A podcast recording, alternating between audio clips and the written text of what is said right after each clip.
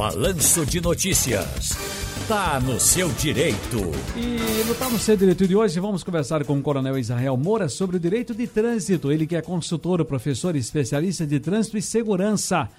Coronel Moura, muito prazer em ouvi-lo. Mais uma vez aqui conversar com o senhor também. E já temos imagem também do coronel? Já temos? Pronto, chegou ali, pronta a imagem. Um abraço, amigo. Como vai? Tudo bem? Boa tarde.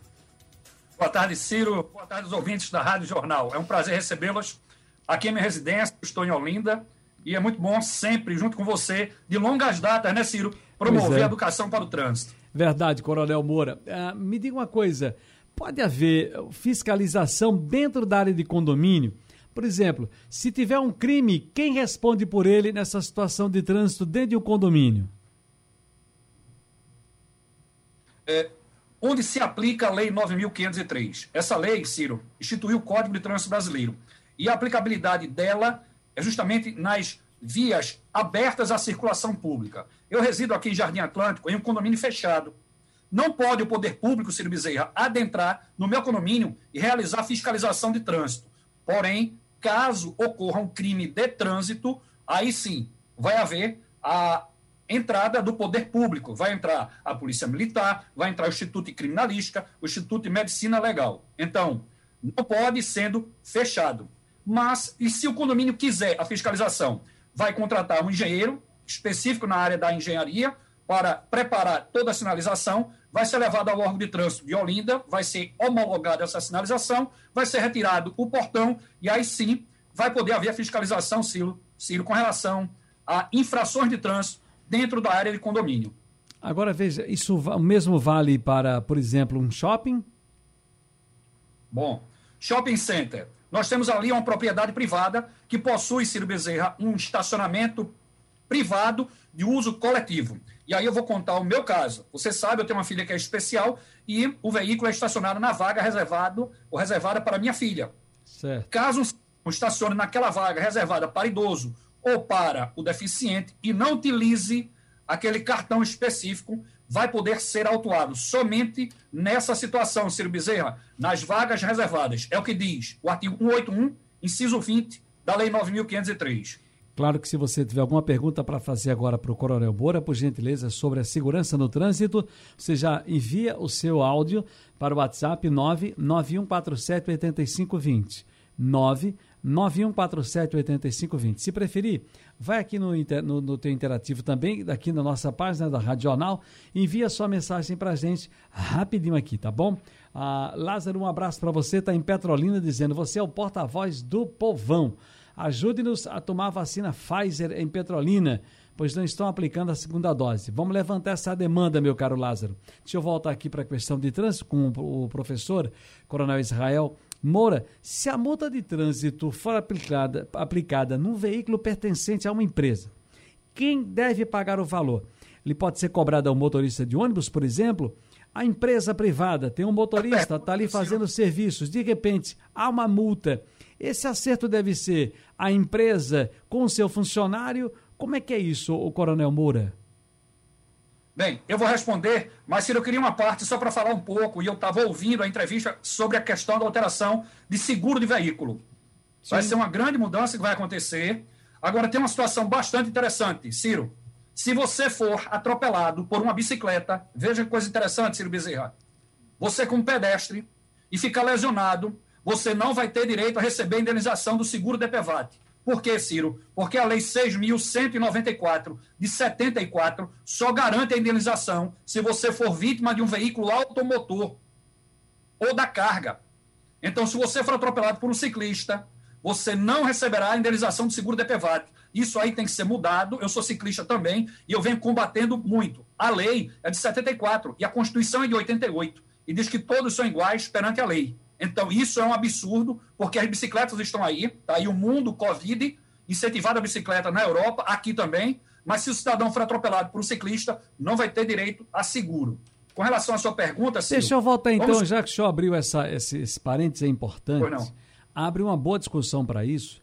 Deixa eu tratar desse assunto, deixa a pergunta aqui em stand-by, na, na guardo, para saber o seguinte: como é que anda essa questão do DPVAT? Houve toda uma modificação pelo governo federal. Explica pra gente a quantas anda esse negócio aí do DPVAT agora, vai.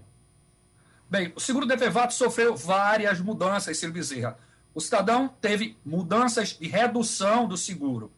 E aí, ele vai ser beneficiado com relação a essas mudanças de redução. Foi a grande modificação que a gente viu aí. Ele receber bonificações para poder é, ter uma diminuição. Entendeu? É o que a gente viu aí é, com, com mais, vamos dizer assim, de essência nessa modificação. Então, foi um ganho, foi um ganho. E vamos aguardar o desdobramento disso aí para ver como vai ficar o mercado com relação a essa questão de, é, do, da, do seguro, né? Entendo. Então vamos lá então para essa questão do, do, da multa de trânsito aplicada no veículo pertencente à empresa. Quem deve pagar esse valor? Ciro, pela lei, a obrigação ou a obrigatoriedade de pagar a multa é do proprietário do veículo. No caso, você tem uma empresa, eu sou motorista da sua empresa. Eu avanço o semáforo. A obrigatoriedade de pagar é do proprietário. Agora, o que é que está acontecendo aí? Vem acontecendo, eu venho dando muita palestra e alertando a empresários estão descontando diretamente do salário desse motorista. E aí isso aí é complicado, porque mexe no salário e tem que ser, tem que ser analisada a convenção coletiva, porque descontar diretamente, isso aí é uma coisa ilegal. Agora, o que é que a empresa tem que fazer, Ciro Bezerra? Tem que indicar, veja o que acontece, o condutor infrator para o Detran, porque pessoa jurídica não possui prontuário junto ao... Não tem como ter ponto prontuário. Eu quero logo esclarecer aqui que não existe ponto em carteira de habilitação. Ponto ou pontuação é no prontuário. E aí, para quem vai o ponto? Se a empresa, Ciro Bezerra, não indicar o condutor infrator? Para ninguém.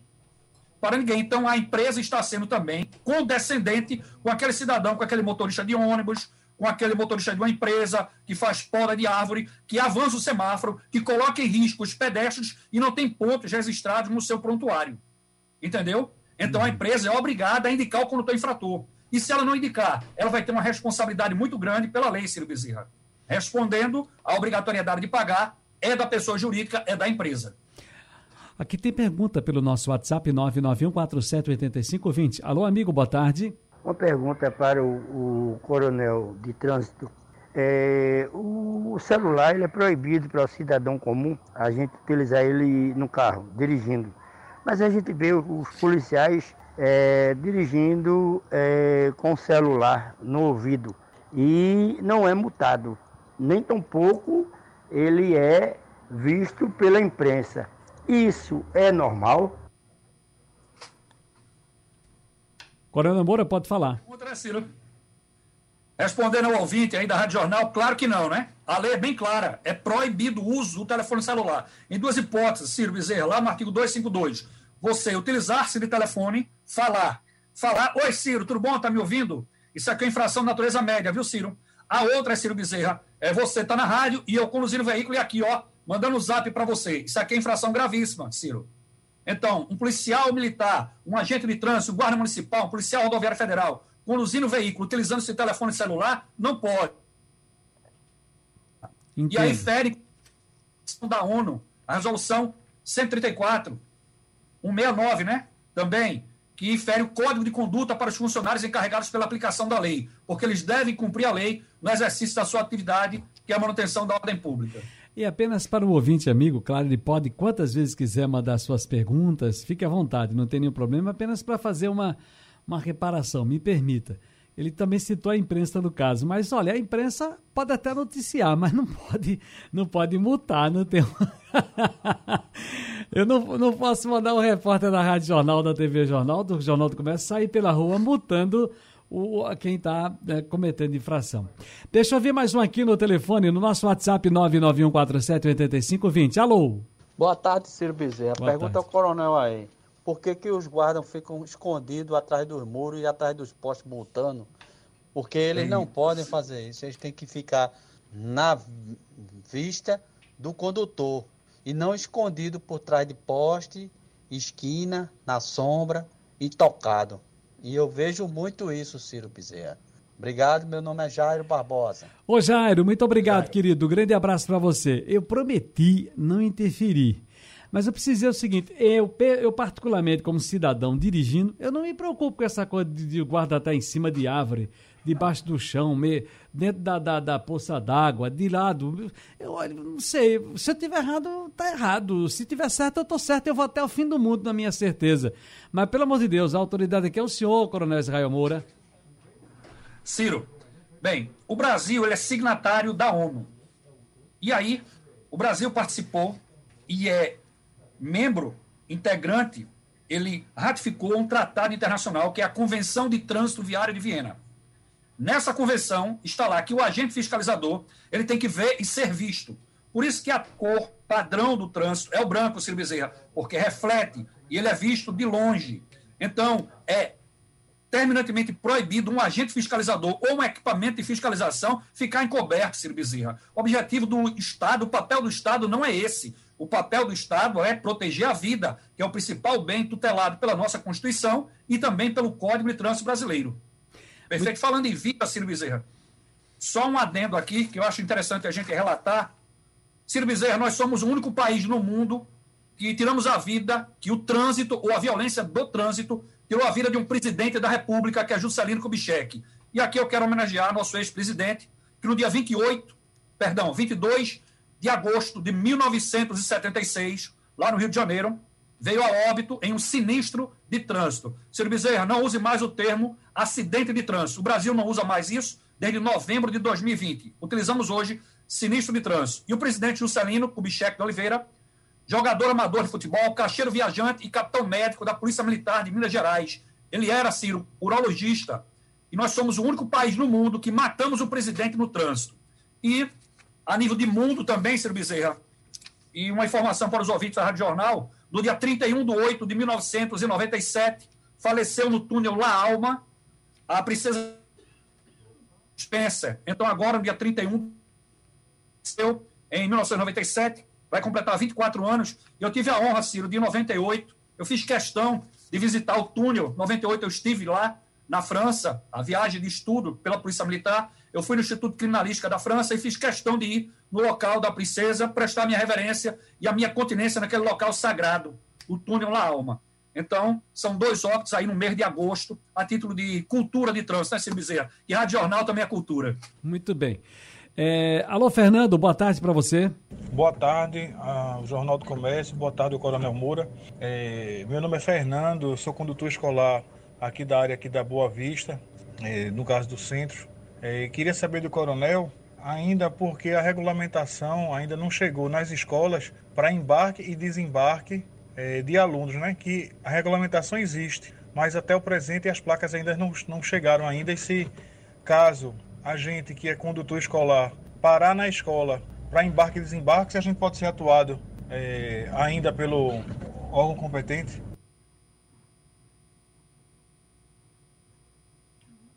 Ciro? Sim, pode falar, coronel. Bem, primeiro eu quero mandar minha continência, Ciro, para Noblar e para Bezerra. Noblar, ele é o presidente do Sindicato de Transporte Escolar e Bezerra hoje é um tipo um consultor. Eu tenho uma ligação muito grande com o Sindicato de Transporte Escolar. Eu tive a honra de formar toda a equipe dos condutores de transporte escolar em 98 aqui em Olinda, o pessoal do transporte escolar de Olinda. Eu tenho uma ligação muito grande com o sindicato, são excelentes profissionais. O que é que acontece, Ciro Bezerra? Há uma regulamentação, uma lei municipal reservando uma vaga nas proximidades da escola para que esses veículos estacionem. O que é que acontece, Bezerra? Não estão permitindo ou ainda não tem essa vaga na frente das escolas. Veja o risco. Ciro, eu vou cantar a pedra.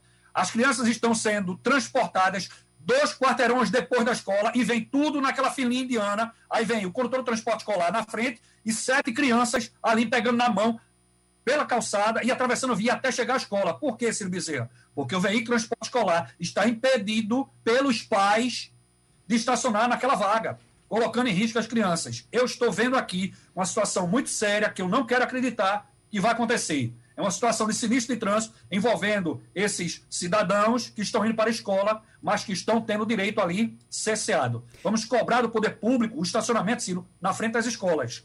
Para encerrar, o ouvinte do Balanço aqui de Notícias perguntando estava num carro a caminho de casa e o veículo foi atingido por uma ambulância. Posso processar o ente público ao qual a viatura é ligada?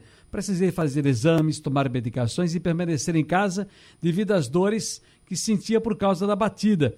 Quais os meus direitos, quais os meus direitos e o que fazer no caso desses? Ciro Bezerra, eu estava ouvindo a pessoa que você estava entrevistando e você falou aí sobre cair no buraco. Como é que ele deve se reportar? Vou esclarecer a nível ou com relação da lei. Se você caiu em um buraco, em uma rodovia ou estrada federal, você vai processar a União. Porque ali não deveria haver aquele buraco.